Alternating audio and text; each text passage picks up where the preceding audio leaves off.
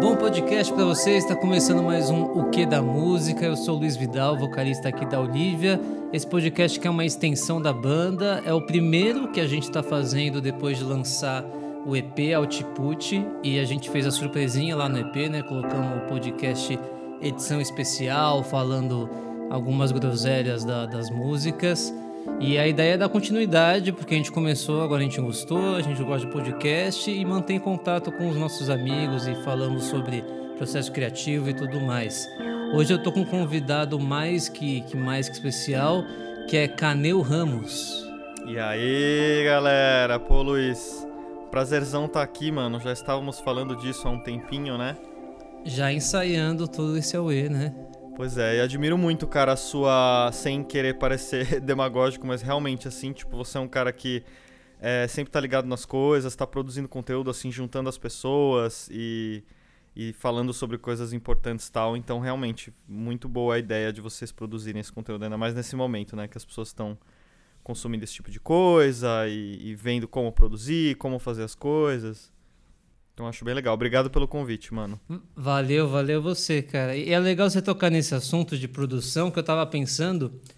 É, o Canel é um cara que tá no, no início da, da história da, da Olivia, assim, desde o comecinho, porque o primeiro show que a gente fez, o Canel tava também com a banda dele, que foi um evento que a gente organizou lá na Cada Qual, com a Age. Uma, cara, foi o primeiro loja... show? Eu foi o lembrava. primeiro show, eu não sabia Caraca, se lembrava. Mas foi o primeiro crer. show, dois, final de 2014, acho na, na loja colaborativa, na Cada Qual, que depois mudou para Paulista, né? Showzão e foi uma bela festa. Foi e foi legal. uma festa, né? Eu paro pra pensar hoje, eu falo, cara, é, às vezes a gente vai pelo caminho mais difícil também, né? Eu falei, pô, quero, quero fazer o primeiro show com minha banda, né? O que, que eu vou fazer?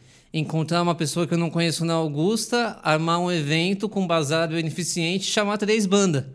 Melhor jeito de fazer o primeiro show, né? Foi um, um puta corre, assim. Mas aí foi a Olivia, Vitrô, e os Malditos, né? E o Canel era guitarrista dos Malditos. Exatamente. Foi a, o rastro ali do começo do fim, digamos assim, daquele período bem rico da Augusta, né? Não que não tenha ainda casas lá de show e tal, mas uma época que, pô, saudosa, né? Aí já dá pra falar os 2010 da vida, que a Augusta era lar de muitos shows autorais e tinham casas muito legais.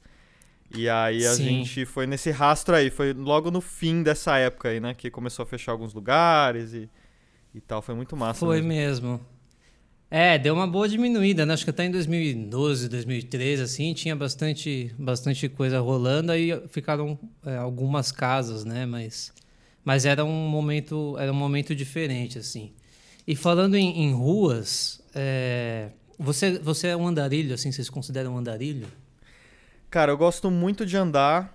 É, sempre que eu viajo, é, uma das coisas que eu mais gosto de fazer, não importa onde eu esteja, é sair andando sem rumo, ver as pessoas andando, ver o dia a dia das pessoas real. E aí eu não deixo de fazer isso no bairro. Nesse momento de pandemia eu tenho feito isso, assim. É, vou dar uma volta de máscara tal. E eu gosto muito de observar as coisas, as pessoas, os prédios, o movimento, a, a coisa viva da cidade, assim, né? Já, já tem um outro podcast que, que a gente fez, não lembro qual que foi, mas que eu citei o, o Marcelo Taz, que o, que o Taz, ele, ele, ele fala umas coisas legais de comunicação, assim, né?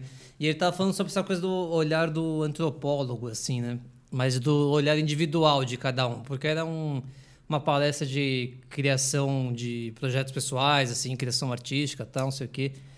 E aí ele já falava isso de observar a cidade, né? Aí outro dia passou para mim uma, um anúncio de curso do Pedro Bial, que aí já é um cara que é um pouco Grande mais poeta.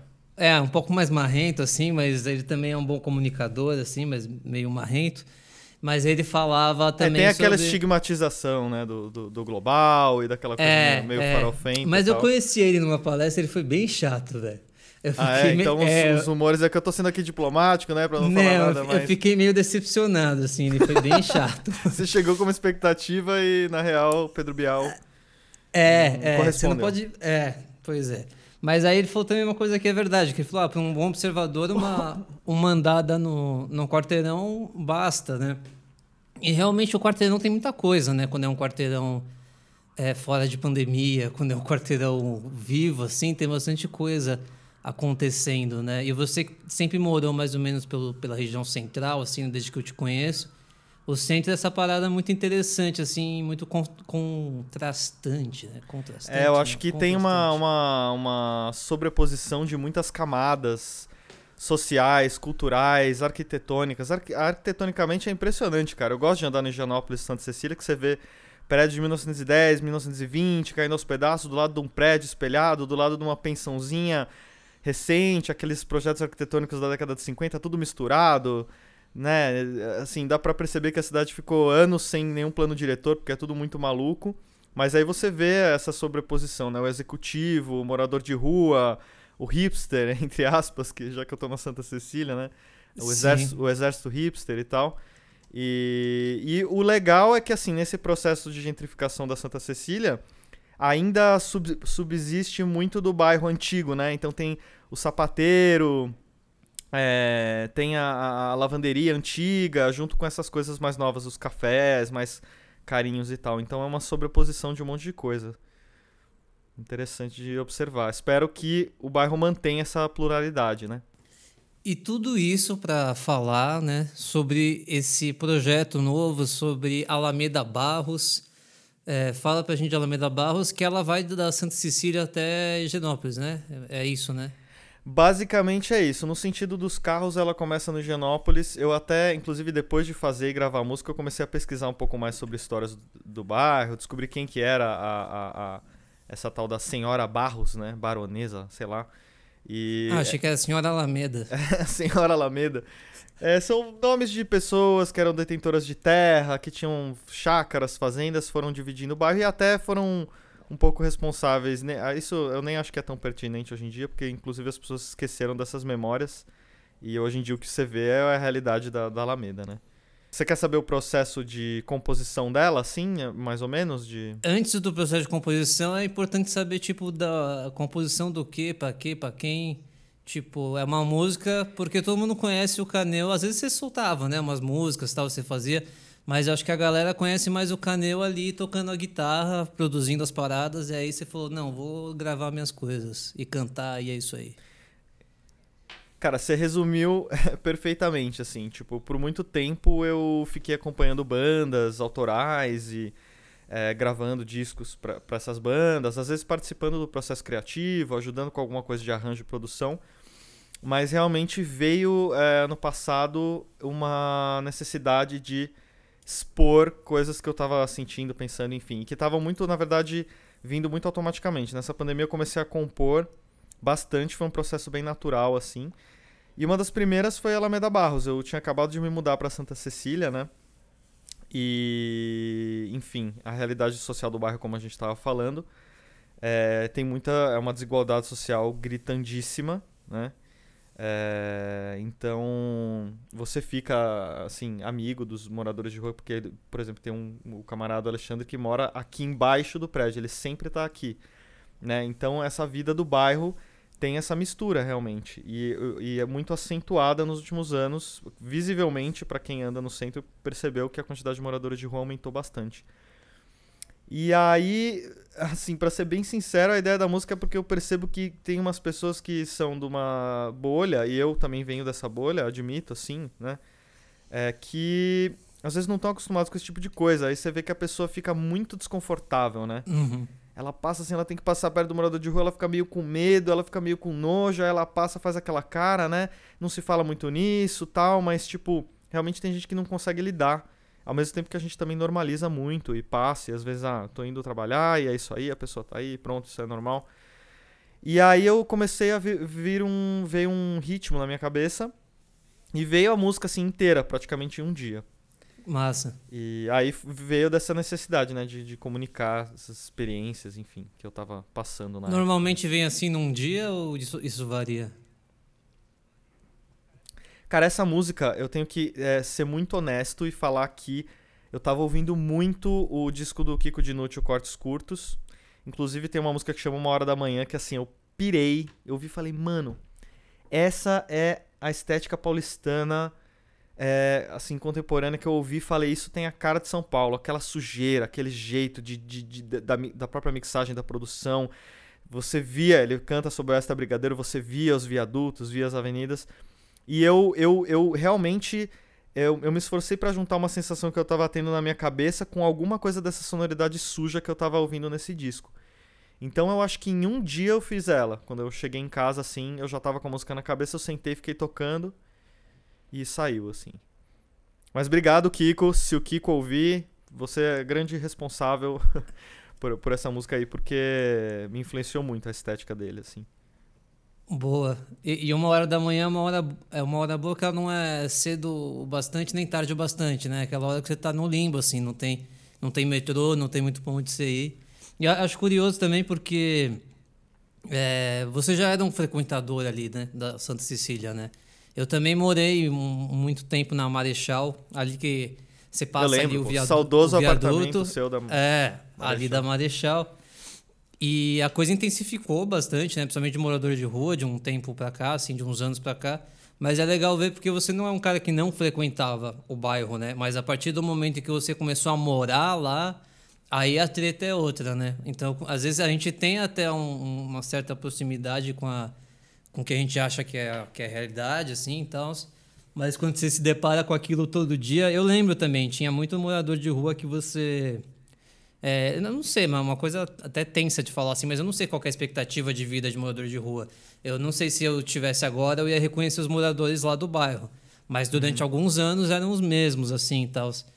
E, e é uma coisa muito... É muito esquisito mesmo, assim, né? A gente normaliza, o pessoal às vezes também ia beber lá na, na Roosevelt, né? Sempre achei muito esquisito beber na Roosevelt também, porque você vai beber na Roosevelt, tem um monte de gente que não tem o que comer, não tem o que beber, você acaba bebendo com aquela galera na rua, assim, mas que às vezes eles estão meio chapado também, é uma situação meio. Mas assim, você que não é de São Paulo e está ouvindo isso, é, faz parte, mas assim, é, tem, tem, tem de tudo, né? Eu acho que São Paulo tem, tem essas coisas, né? E no fim é todo mundo, todo mundo gente, né? Então a gente fica lá, todo mundo junto, né? É, e a única coisa assim é boa entre milhares de aspas de ter esses espaços é porque você quebra um pouco a bolha, porque qual que é a tendência quebra atualmente? Um pouco, é é a facilidade de financiamento de, de, de, de casa própria, apartamento, as pessoas irem nesses, nesses prédios é, e nesses condomínios modernos que são totalmente isolados da realidade social. Então o centro, tanto urbanisticamente quanto socialmente, é um lugar, é que nem a praia no Rio, né? É um lugar onde as pessoas se encontram mesmo. Então você é. vê aquela realidade, né? Tipo, você encontra a pessoa que está passando fome, você encontra o executivo passando, as pessoas voltando do trabalho, assim, no, no boteco, né? Na Roosevelt, por exemplo, às, às vezes está todo mundo ali, meio que na escada, né? Então acaba sendo uma, uma quebra da, dessa, dessa parede, assim, né? E, e você enfim. acha. Você acha a boemia. Vocês se consideram boêmio ou não? Eu me considerava um boêmio, cara. Eu acho que parte da minha formação, posso dizer que eu gostava muito quando eu descobri. É... Eu morava com os meus pais na Zona Sul quando eu era adolescente, né? Quando eu comecei a, a pegar o, os busões nos terminais e ir pro centro, e ir pra Paulista, assim, foi uma descoberta de um novo mundo, cara. Realmente. Tipo, ir pra Augusta, beber, tinha que esperar até seis da manhã para pegar o ônibus. Aí, essa época eu posso dizer que eu fui boêmio, porque eu conhecia a gente nos bares, conhecia a gente nas baladas ficava na rua, às vezes esperando o metrô abrir. Foi uma época que eu conheci muita gente e que foi muito, muito legal, assim. Essa... Mas hoje em dia eu já, já tô mais caseirão, saio para beber, aquela coisa paulistana, saio para beber com os amigos, happy hour, sexta-feira. aí já tô de ressaca, já fico meio, uh, meio cansado. Double caipirinha, né? O chopp também, o chopp que o cara não para de passar na sua mesa, né? É, fazer uma propaganda aqui. Eu gosto de Heineken, né? Eu não tenho nada contra a cerveja de milho. Brahma, isso é Brasil, gosto, Skol, bebo, mas a cervejinha de todo dia Heineken que, que é gostoso. Eu Não pergunto pode. também. Pode? Fazer Não, pode, inclusive é patrocinadora nossa, pega super bem, né? Heineken, por então... favor, se você puder me mandar um engradado por causa dessa pequena propaganda, agradeço. Isso, isso. Eu perguntei também da boemia, cara, porque a Alameda Barros, tal, não sei o que, tem esses, a Santa Cecília tem muitos botecos e tal.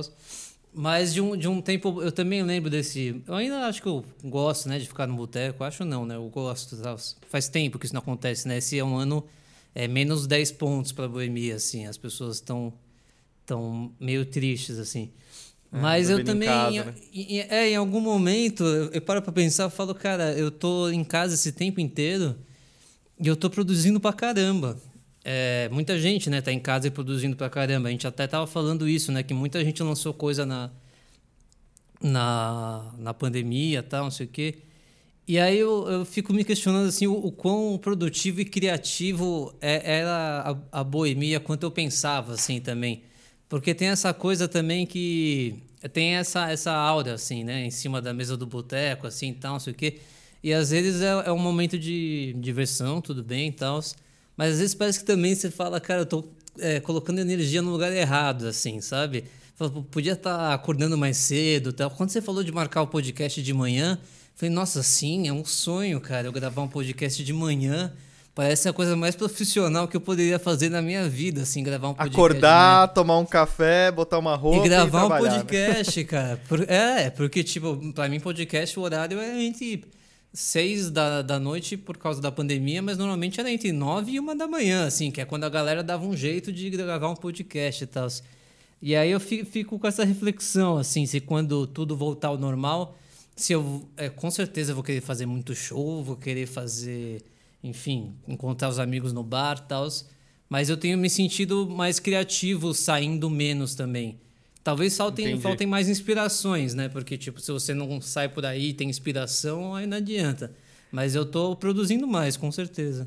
Eu tô produzindo muito mais também, cara. Eu acho que o que você falou é interessante, porque, como o Buda disse, é o caminho do meio, né? Tipo assim, se você só produz ou só estuda, é... você não tem vivência, às vezes, para falar sobre nas músicas, né? Se você não se apaixona, se você não tem por isso que, assim, eu acho que a boemia é interessante no sentido, por isso que sempre esteve ligado ao mundo das artes, porque é um terreno fértil para você conversar com as pessoas, às vezes você tem ideias, às vezes né, aquela filosofia de bar. As pessoas tiram sal de filosofia de bar, mas às vezes é, é legal mesmo. Você chega em pontos ali Sim. com pessoas que você não conhece direito e tal. Então eu acho que é interessante, mas realmente, se você só faz isso, é, possivelmente. É... Primeiro que estraga o seu corpo, né? Porque agora eu já estou com 31, já estou me sentindo muito diferente quando eu tinha 21. E... Enxaquecas. Exatamente. Mas assim, acho que é o caminho do meio. Eu estou me sentindo mais produtivo também, eu acho, que é porque. É... Bom, não estou fazendo shows, não estou ensaiando. Ensa... Ensaiar é uma coisa que demanda tempo, mas entre aulas e produções, a gente está fazendo tudo online, então você não tem mais deslocamento, né? Economia, ah, por outro né? De lado, tempo, grana. É, exatamente. Tipo, eu tô realmente com, com muito mais tempo, muito mais espaço e realmente tô, tô me sentindo também muito mais produtivo como você. Algumas pessoas que trabalham horário comercial, eu tenho ouvido a reclamação, ou eu li um artigo sobre isso, que algumas empresas, sem querer ou por querer, acabam aumentando o expediente das pessoas porque elas estão em casa. Isso também acho que existe, né? Ah, não, manda isso aqui, não, peraí, precisa fazer não sei o quê. E aí tem esse também outro lado do home office, né? Que é do, do trabalhador assalariado mesmo, né? E também acho que é aquele o mindset do chefe, assim, né? Que é tipo, pô, fulano sempre quer ir no banheiro quando tá aqui e não pode. E agora que ele tá em casa, o cara deve viver no banheiro, entendeu? Deve viver tomando café, viver no banheiro. Tudo que ele quer fazer no trabalho e fica meio assim, né? Pô, vou no banheiro de novo, tá? Cara, eu trabalhei Então vou espremer mais o limão. É, eu trabalhei no, no, num lugar que não era agência e tal. Mas eu tinha que avisar quando eu ia no banheiro, cara. Tipo, eu tinha que colocar uma, uma pausinha ali. Era tipo, pausa 3. Pausa 3, vou ao banheiro. E aí a grande piada era tipo, pô, mas eu vou fazer o número 1 ou o número 2, né? Porque aí tem que colocar pausa 3 barra número 1, pausa 3 barra número 2, né? E aí eu falei, cara, eu não fico aqui por um ano não, velho. Ninguém vai me, me falar quando que eu vou no banheiro ou quando eu não vou, cara. Vai se fuder, velho. Não posso Mas talvez seja paz, o tá futuro, tá? né, cara? Infelizmente, eu acho que essa, As pessoas essa... não irem no banheiro mais, você acha? É, eu não, acho que elas, tipo, teriam uma plaquinha quando elas vão no banheiro, uma coisa meio China, assim, Um futuro lá, de tipo... pessoas enfesadas, né? É, tem um PlayStation 4 numa salinha lá, mas você, tipo, tem que avisar quando você vai no banheiro, né? Tipo, um negócio moderno, Nossa, porém... É, doideira. Sa saindo do, do, do, assunto banheiro, né? Que não é a coisa mais agradável de falar no podcast. É, eu achava é... que a gente ia é falar mais sobre isso, mas podemos mudar de, de assunto, tudo bem. Tá bom. Você toca no banheiro um violão assim e tal? Essa parte a gente corta. Você é um bom entrevistador, hein, bicho? Quem que pensaria nisso, bicho? Puta ligação boa. O João Gilberto tocava no banheiro, né? Porque falam do timbre, do azulejo. É, o meu banheiro não tem muito espaço, cara. E eu não gosto tanto do timbre do banheiro, eu acho. Não, não toco no banheiro, não. Não precisa cortar tá essa parte, não. Acho que foram 15 segundos de puro entretenimento. Muito bom, muito bom. E vamos falar de produção agora, então, cara, porque É, a gente também vai ter que gravar mais podcast, que dá pra falar bastante coisa. Não vamos falar de guitarra hoje, porque senão fica muita coisa. Beleza. Beleza. O Canel é um exímio guitarrista, né? Então ele toca guitarra há muito tempo, ele foi meu professor. Ainda é, só que a gente não faz aulas, mas às vezes eu observo algumas coisas ele fazendo. Que essa é uma ótima dica para vocês aí, aulas gratuitas. Você fica observando o cara que é bom assim, mas aí depois você pode contatar o Canel aí para fazer aula particular, também funciona. Quem quiser, e... estamos aí, galera. E o Luiz é meu professor também, para quem não sabe, me ensina muita coisa de, enfim, dos, dos meandros aí da, da vida digital, do, do, das estratégias, coisas assim que ele, que ele manja. Show. E, e aí você foi pra produção também, né, cara? Tipo, você sempre curtiu produção, né? Mas é, acho que você foi mais agora, né? Pra essa parte de produzir o trampo dos outros, etc. Até as suas coisas mesmo, né? Cara, a produção foi um presente, assim, porque eu tava há alguns anos, como eu disse, tocando em bandas autorais, participando de processo de gravação de disco, né, meio que arranjando junto com a banda, vendo ali como é que era o esquema da, da produção, às vezes co-produzindo com as pessoas. E eu tive o. Foi ano passado? Acho que foi ano passado que um, um camarada que eu conhecia me chamou para produzir um EP, que foi o primeiro trabalho que eu assinei como produtor mesmo, individual, né? E a partir daí foi muito legal, porque foi um trabalho muito prazeroso criativamente. Eu super me encontrei, fiquei super animado, fiz com toda, com toda a animação assim. E a partir daí começou a surgir outras propostas, né? Eu dirijo os shows do Renan Barbosa, que é um cantor lá da Paraíba que mora em São Paulo é, há alguns anos, e a gente também produziu um EP no passado. Tô com alguns outros convites agora. A gente tá. Esse período de pandemia tá sendo bom também, porque as pessoas estão pelo menos assim, fomentando as ideias, né? Gerando estratégias, produzindo conteúdos. Então, foi uma coisa muito boa que o universo me deu, assim. Eu tô, tô grato de ter entrado nessa. Espero que, que renda aí bons frutos artísticos, porque eu tô gostando. E o que, que você gosta mais, você acha? Tipo, de. O que, que você mais gosta nesse processo aí? Cara, quando eu via o. Eu sou muito fã de Beatles, né? Pra quem não sabe. É, quando eu via o George Martin e o Paul McCartney falando no, no Anthology, eles falam: Nossa, cara, o John era um compositor incrível. Eles ficavam sedentos para quando o John chegasse com o violão e falasse: Ah, eu tenho uma música aqui, porque eles iam né, conseguir colocar todas aquelas coisas que eles queriam, e os arranjos, e a orquestra, e, e a produção e tal. E é, é um pouco isso que eu sinto. Se alguém vem com uma música assim, bem crua, é, até as minhas próprias músicas, né? Às vezes eu cantarolo, faço no violão. E aí parece uma, pedra, uma rocha que você tem que, assim, é, finalizar ela, sabe? Esculpir ela, assim. E é um uhum. processo muito, muito criativo, assim, que depende muito de você encontrar o caminho daquela peça de música e, e, tal. E eu acredito muito que cada música pede uma coisa dela, né? Tipo, que nem tem uma, uma história de uma tribo, não sei se é na África, é... enfim, algum livro de antropologia que eu li, que eles acreditam, quando eles estão esculpindo a pedra, que a, a estátua já está na pedra. Não é o artista, ou seja, é uma visão menos romântica do artista. Não é o artista que cria, ele encontra uma coisa que está ali, sabe? E eu acho isso legal, assim. Acho que cada artista e cada música tem o seu caminho estético. Legal isso daí, que a, porque tem essas, é, essas coisas imaginais, né? Que a, que a ilha é um gigante adormecido, né? Uma coisa meio mitológica, assim.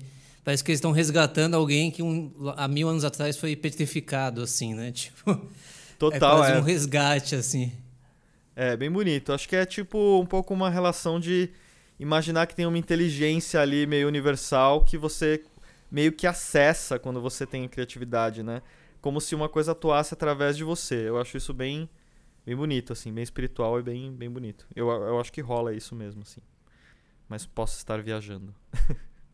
Ah, mas tem que, via tem que viajar um pouco mesmo, né? tem que viajar bastante também, né? Porque se a gente fica muito. Eu acho que esse, esse eu acho que é um dos trabalhos difíceis de, de, de produtor, assim, é, é mediar isso, né? Porque normalmente o. A, a, gente, a gente é músico, né? Então você é músico e produtor, tal. Então o músico já é meio viajado, né? Só que aí quando você está no, como produtor, você não pode viajar tanto é, o tempo inteiro, porque do outro lado tem um cara, que, é, é, eu penso eu, né? que vai chegar, por exemplo, o Paul viajando, né? Se o, Jorge, se o Martin lá vai lá e viaja também, fica os dois viajando, né?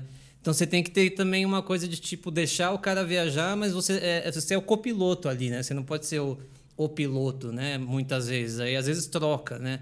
É, Então, tem uma- os dois lados. meio- Precisa né? ter sempre alguém pé no chão, inclusive em relação a aquela coisa que a gente fala de abandonar a mixagem, né? Tem que ter uma hora que fala, então, é isso, a gente já fez o brainstorming, as ideias são essas, então vamos seguir para a próxima etapa, né? Alguém precisa ter pé no chão para colocar assim um, fim nos processos, porque senão, Senão é- realmente é- não a termina, viagem- né? É. E a gente vê eterna. acontecendo muito isso. Às vezes tem amigos que têm projetos que, tipo, estão há oito anos na gaveta, né? Porque o cara, é, sei lá, não acha que tá pronto nunca, ou acha que se lançar agora não é o momento e tal. Eu vejo umas músicas envelhecendo, assim, umas músicas... me- Mesmo Output, que a gente vai, vai chegar a falar, assim, Output é uma música que a gente tocava é, desde 2017. Não é tanto tempo, assim... Mas, tipo, desde 2017 a gente tocava ela em shows, né? Então ela fez parte do show, do nosso show de lançamento lá no Breve.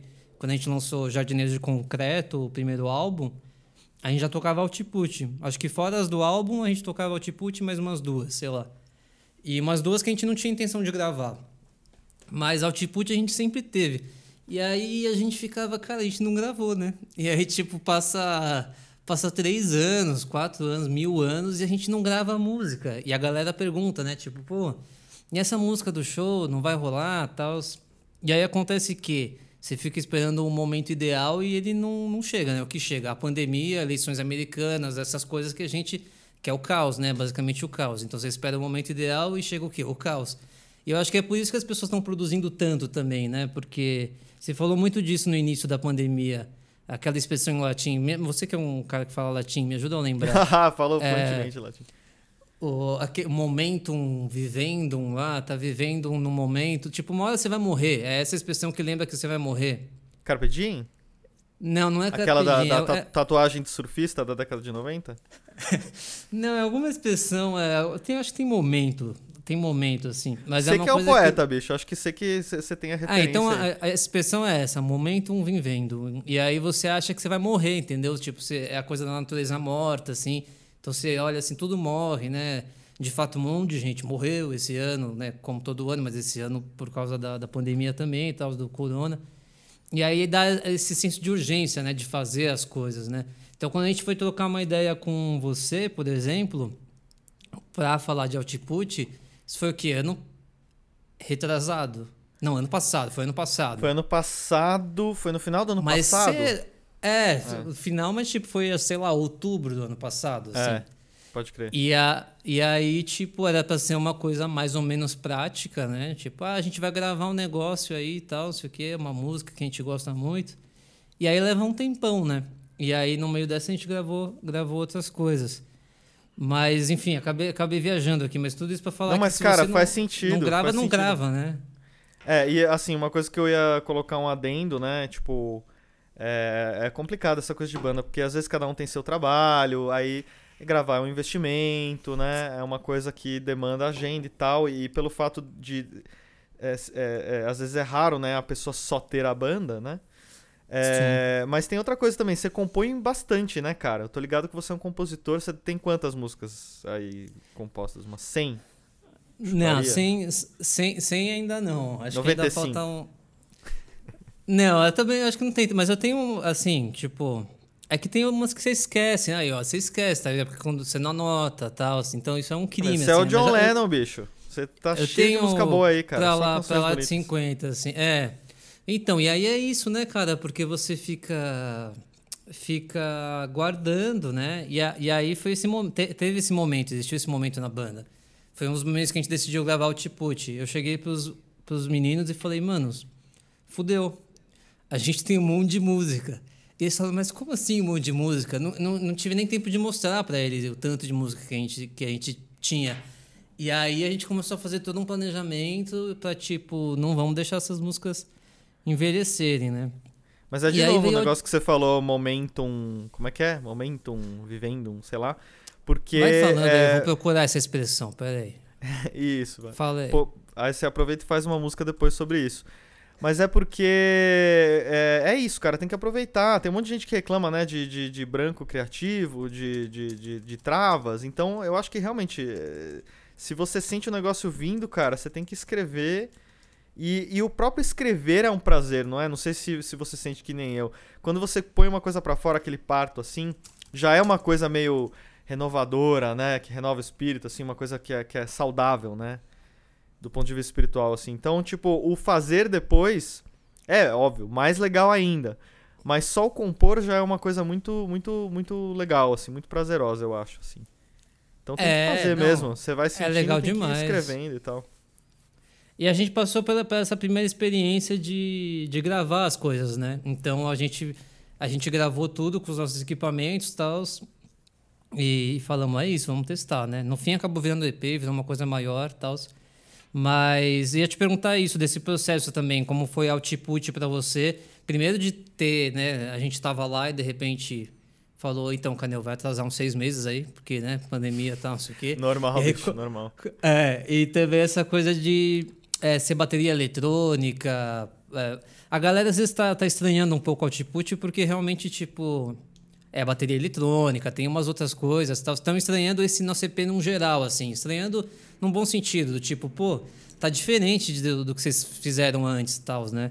Falei, mas é porque o processo é totalmente diferente, não tem como só parecido, né? Aí que você vê, às vezes a galera não sabe o que é diferenciar bateria eletrônica de bateria acústica, porque não manja de música, mas no fundo eles sentem alguma coisinha que tá diferente ali e tal, não sei o quê.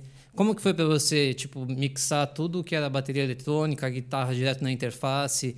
Você prefere, tem preferências, acha diferente? O que, que você acha? Cara, eu é, venho de uma escola que eu tenho botado um pouco agora em perspectiva pelo fato de produzir e querer ficar é, um pouco mais livre. Mas eu venho da escola o quê? Amplivalvulado, pedal analógico, é, tudo microfonado, som de sala, etc, etc, etc, né? É, então eu gosto disso, as bandas que eu ouvi, assim, na minha formação e tal, que eu sou muito sessentista e setentista, né? Uhum. Talvez rock britânico seja uma, uma, grande porcentagem do que eu ouvi na minha vida. Mas.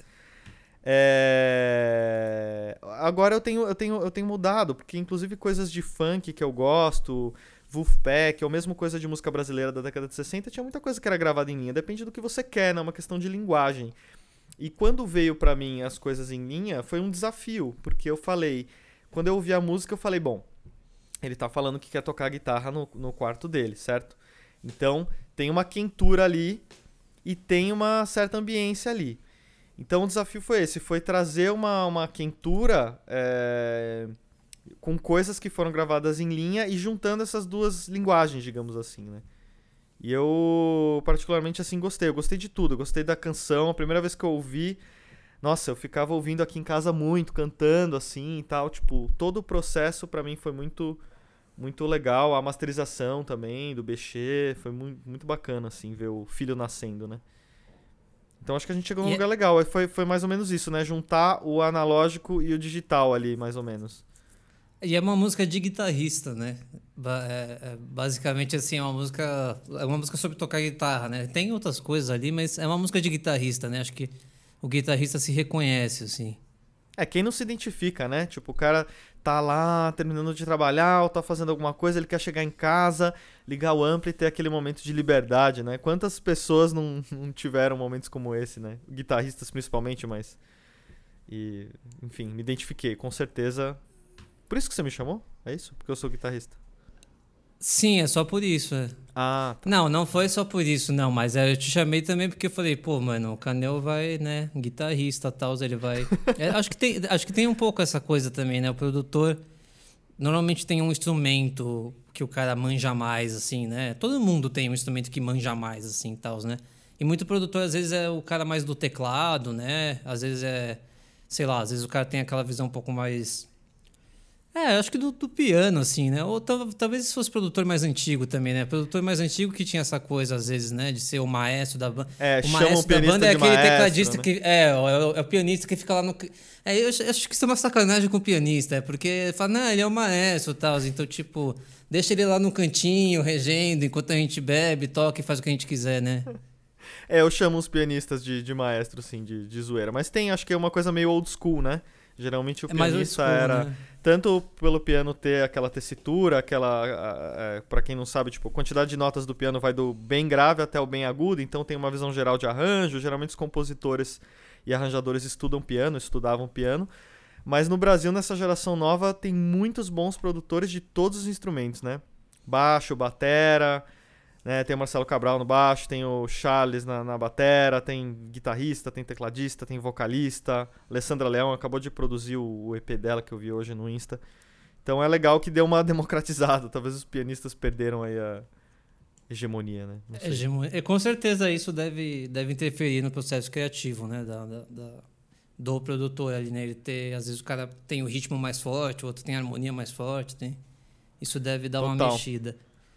Eu tenho Total. tentado, é, é, meu próximo plano aí é arriscar melhor no teclado, assim, porque eu não sei nada de teclado, mas obviamente eu comprei um teclado, né? Porque o que, que você faz quando você não sabe nada? Você compra uma coisa e vai atrás, né? Sem planejamento algum. E aí agora eu estou procurando entender um pouco melhor o teclado, mas só de tipo você tocar uma nota e ela não acabar nunca mais, falo, pô, peraí, isso daqui é outro mundo, né? É um Porque mundo novo. Guitarra, é um mundo novo, é um mundo sem fim. É o um mundo em latim, eu achei a expressão aqui, ó. Ô, oh, cara, é, isso é um acadêmico. Momento mori, ou momento mori que é... é o momento que o momento morre, é isso? É, segundo a fonte mais correta do mundo Wikipedia, uma expressão latim que significa algo como lembre-se de que você é mortal. Então era famoso os caras colocarem isso, é, tipo, num cantinho do quadro, assim. Então tem lá alguém todo bonitão na frente do quadro e no cantinho do quadro tem uma maçã podre escrito você morre. É ótimo isso, um pensamento meio budista, né? Tudo passa, cara. Absolutamente é. tudo passa. Tudo passa. Mas é, eu achei, eu achei essa expressão muito louca, cara. Eu falei, nossa, não, não acreditei que os caras faziam isso, mano. Tipo, colocar no cantinho do quadro assim. Esse quadro é bonito, mas tudo passa, assim, né? Achei bem, bem profundo. É, porque às vezes você vai empurrando com a barriga certas coisas, fala, não, depois eu resolvo isso aqui, é, depois eu faço, algum dia eu vou fazer, mas realmente, cara, é uma, uma um sentimento de urgência importante para você na verdade, correr atrás das coisas que são importantes para você, né? Talvez é isso que, que traga essa reflexão. Eu gosto muito do budismo, então. E é legal, porque o budismo ele coloca de uma forma não muito. Como é que chama isso? Quando tem o um lado bom e o um lado mal. Ele não coloca Binária. de.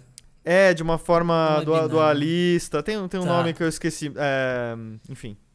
Não vou lembrar agora, mas. É, é assim, você vai morrer, isso não é ruim, mas vai acontecer. Então, não precisa nem ser apegado à sua vida e nem ser apegado à sua morte, né? É uma coisa meio meio interessante assim. Agora três perguntinhas cretinas. É, Qual a sua cor inglês, favorita? Né? Beatles ou, ou Stones? Porque você falou Beatles, eu achei que você ia meter um Stones, mas você é mais do Beatles, então. Olha, não quero soar também dualista. Eu não acho Stones pior. É só pelo meu gosto eu ouvir mais Beatles. Mas os ah, Stones têm qualidades. Pior, então? Ah, tá. Cara, Beatles, assim, bicho, eu choro ouvindo Beatles. É, tem, tem, tem a ver com a minha formação, com a minha infância.